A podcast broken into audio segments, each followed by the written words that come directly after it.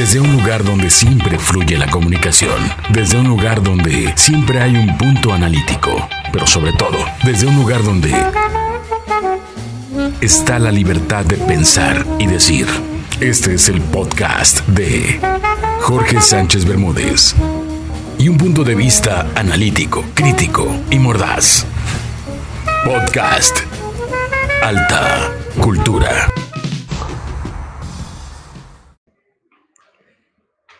Hola, ¿cómo están? Qué gusto saludarlos.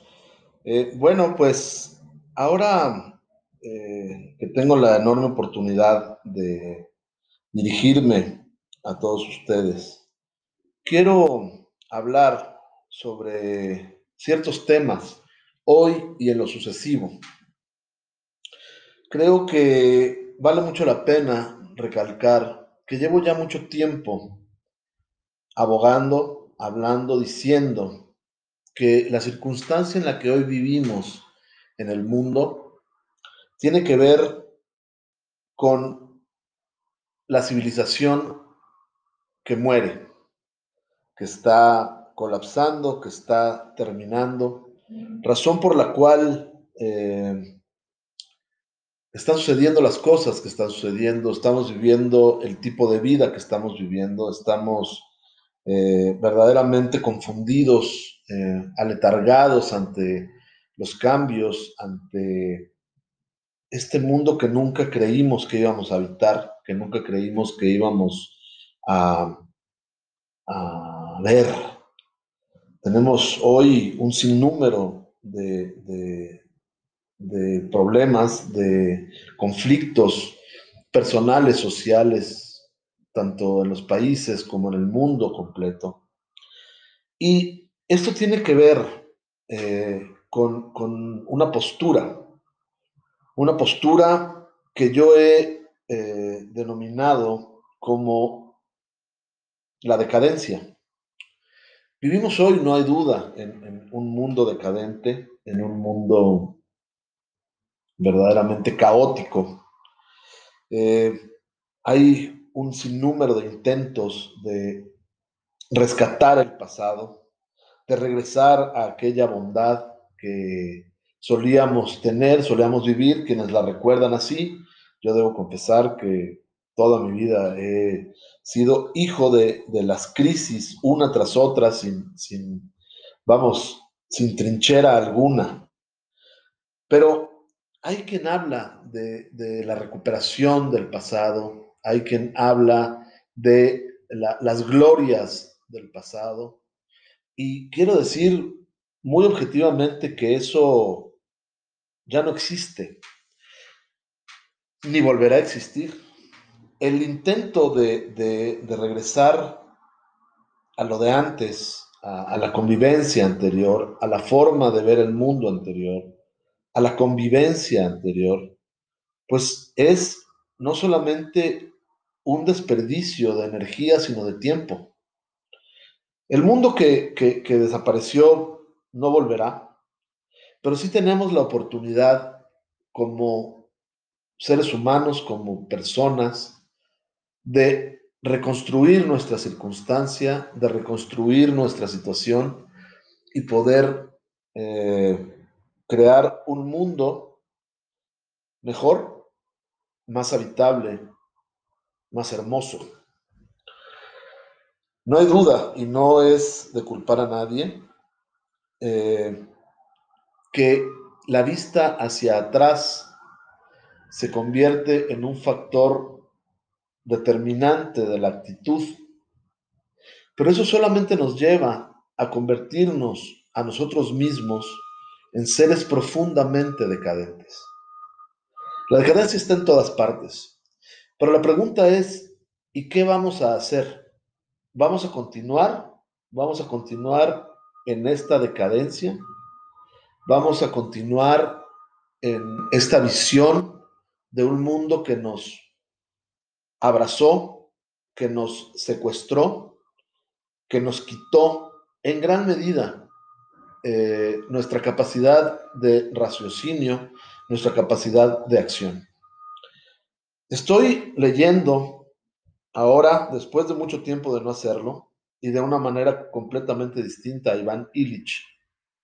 Iván Illich hablaba de una era de los sistemas en donde se iba a convertir al hombre en una herramienta de la herramienta y no la herramienta fuera supeditada por el hombre, que era como originalmente se habían creado las herramientas.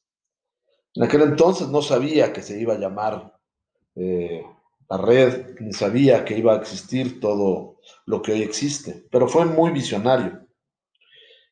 Y quiero decir que efectivamente, al hablar de un sistema en que nos, o que nos iba a, a inutilizar, ya estamos ahí. Hace tiempo que estamos ahí.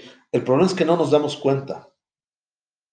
Vivimos hoy supeditados a un sistema que ni siquiera conocemos. Y al no conocerlo, no podemos cambiarlo. Y al no poder cambiarlo, estamos destinados a que sea nuestro verdugo. ¿A qué me refiero particularmente? Hoy damos por sentado y damos por hecho que todo lo que nos rodea, que todo lo que tenemos y que todo lo que deseamos es necesario. No nos damos cuenta que la necesidad fue creada por el propio sistema y que nosotros no fuimos más que los conejillos de indias de, ese sistema. Y hoy, sus presos. Vivimos en un mundo absolutamente colapsado. ¿Por qué? Porque nosotros mismos permitimos que colapsara. Nosotros mismos permitimos que el sistema nos arrasara, nos convirtiera solamente en números, nos convirtiera solamente en, algo más a quien acercarle las cosas. Es muy grave porque yo soy un convencido de que estos tiempos decadentes, para poder no salir de ellos, sino comenzar a crear la nueva forma de pensar hacia el futuro. Es necesario pensar y estar en las orillas de lo que el sistema es. No se puede llegar a ser inteligente si se lee solamente, si se cree en todo lo que el sistema nos provee. No se va a llegar nunca a una verdadera cultura si creemos que lo que la red y el sistema nos impone como tal, eh, es la verdad. Tenemos que partir de inmediato de una duda, de nuestra propia duda. Necesitamos con urgencia irnos por caminos laterales a donde está circulando el resto de la gente.